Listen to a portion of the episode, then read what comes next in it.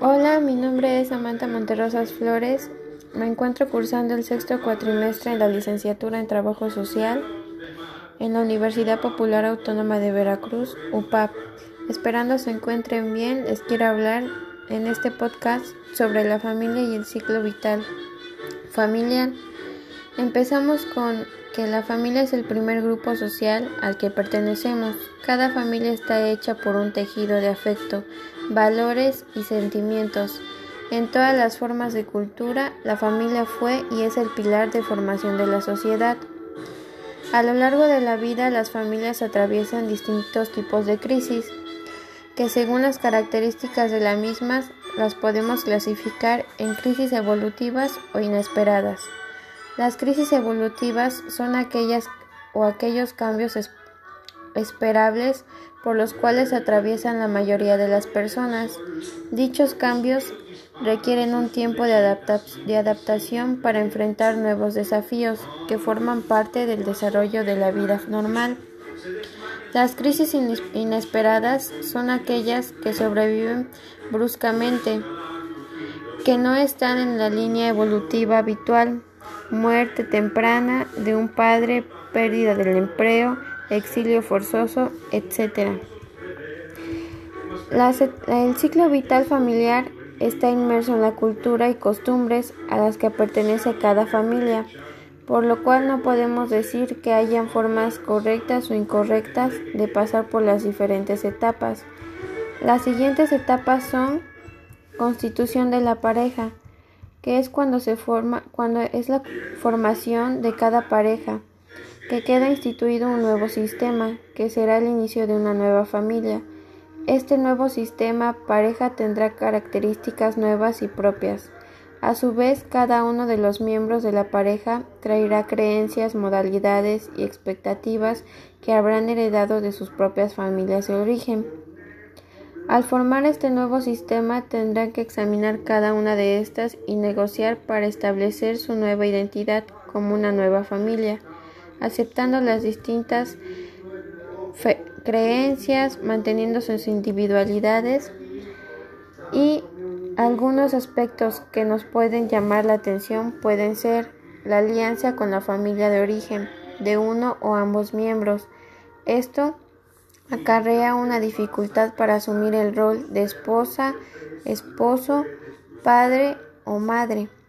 Transferencia del rol de padre o madre en el otro miembro de la pareja. La llegada del hijo es vida como una competencia es vivida como una competencia por el cariño del otro. La alianza fraternal entre los cónyuges como forma de poder salir del hogar de origen esta impide la inclusión del hijo como tal. Búsqueda de un hijo para consolidar la unión de la pareja que todavía no ha sido lograda. El nacimiento y crianza. El nacimiento de un hijo crea muchos cambios, tanto en la relación de la pareja, en toda la familia. Aparecen nuevos roles y funciones, madre, padre, funciones maternas y funciones paternas, y con ello los de la familia extensa, abuelos, tíos, primos, etc. La incorporación de un hijo en la familia provoca inevitablemente mucha tensión en la pareja. Son frecuentes los reproches, la depresión, cansancio de ambos padres, dificultad para ponerse de acuerdo en cómo y cuándo hacer las cosas.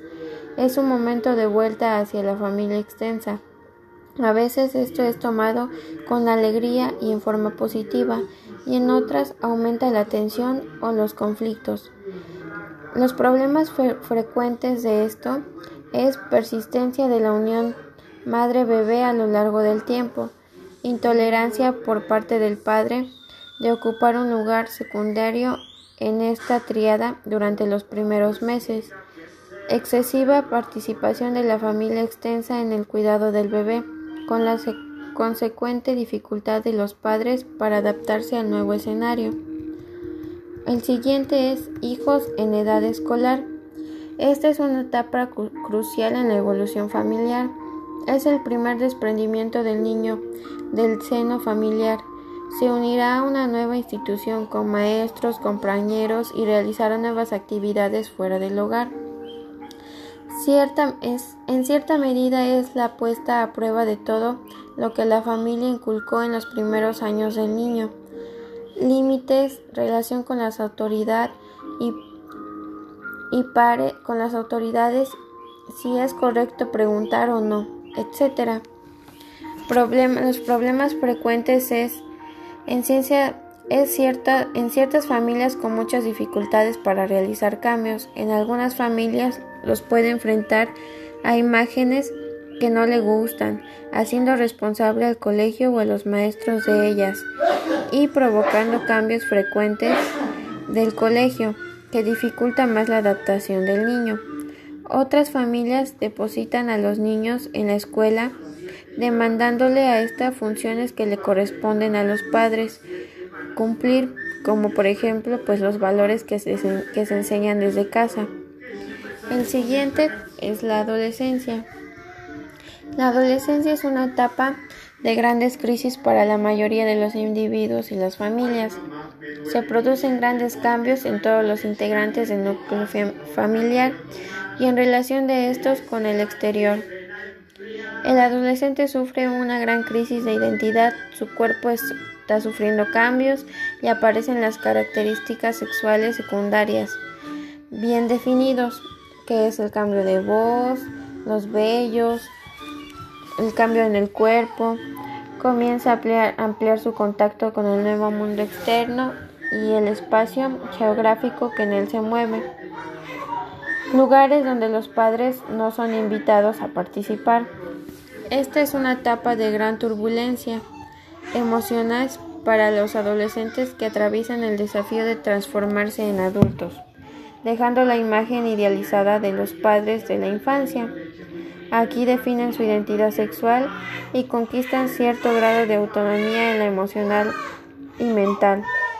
Los problemas frecuentes son Dificultad de los padres para poner límites adecuados. Esto lo podemos ver en padres que se transforman en amigos de un hijo, sin una clara diferencia de roles, dejando huérfanos a los adolescentes. Dificultad para permitir la salida, desprendimiento del adolescente del seno familiar. Continuamos con la salida de los hijos del hogar.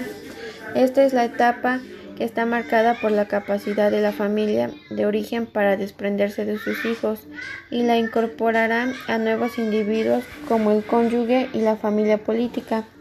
Los hijos entrarán en una nueva etapa donde deberán formar su propia familia con las características que vimos en el inicio del capítulo para poder para poder continuar el ciclo vital. Los problemas frecuentes son algunas familias atraviesan esta etapa con mucha dificultad.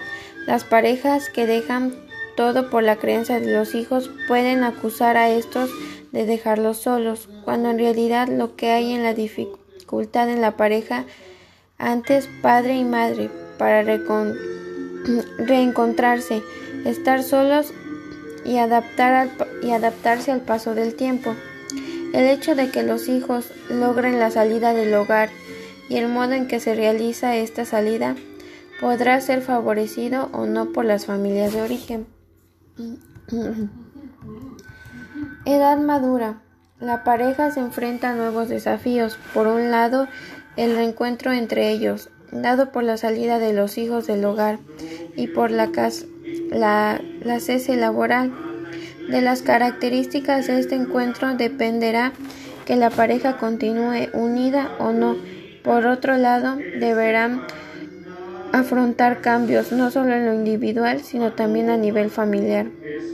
El fin de la vida laboral, jubilación, que por algunos es tomado como el inicio de una nueva etapa, donde tendrán la oportunidad de realizar cosas postergadas durante la juventud, disfrutar de los nietos y seguir generando proyectos para otros, para otras es el fin de su vida activa y el paso hacia una etapa improductiva. Sigue real después la ancianidad.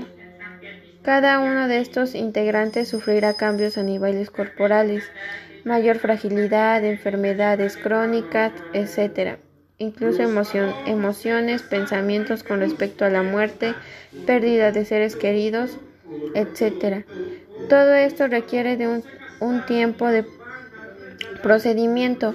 En esta etapa del ciclo vital suele haber un revés en cuanto a quien proporciona los cuidados físicos, emocionales, incluso económicos de los padres. Las características de estos vínculos dependerán de cómo se establecieron las relaciones a lo largo de la historia familiar. Por otro lado, son los abuelos los encargados de transmitir la historia, ritos y costumbres a las nuevas generaciones, ayudando así a establecer su identidad individual y familiar.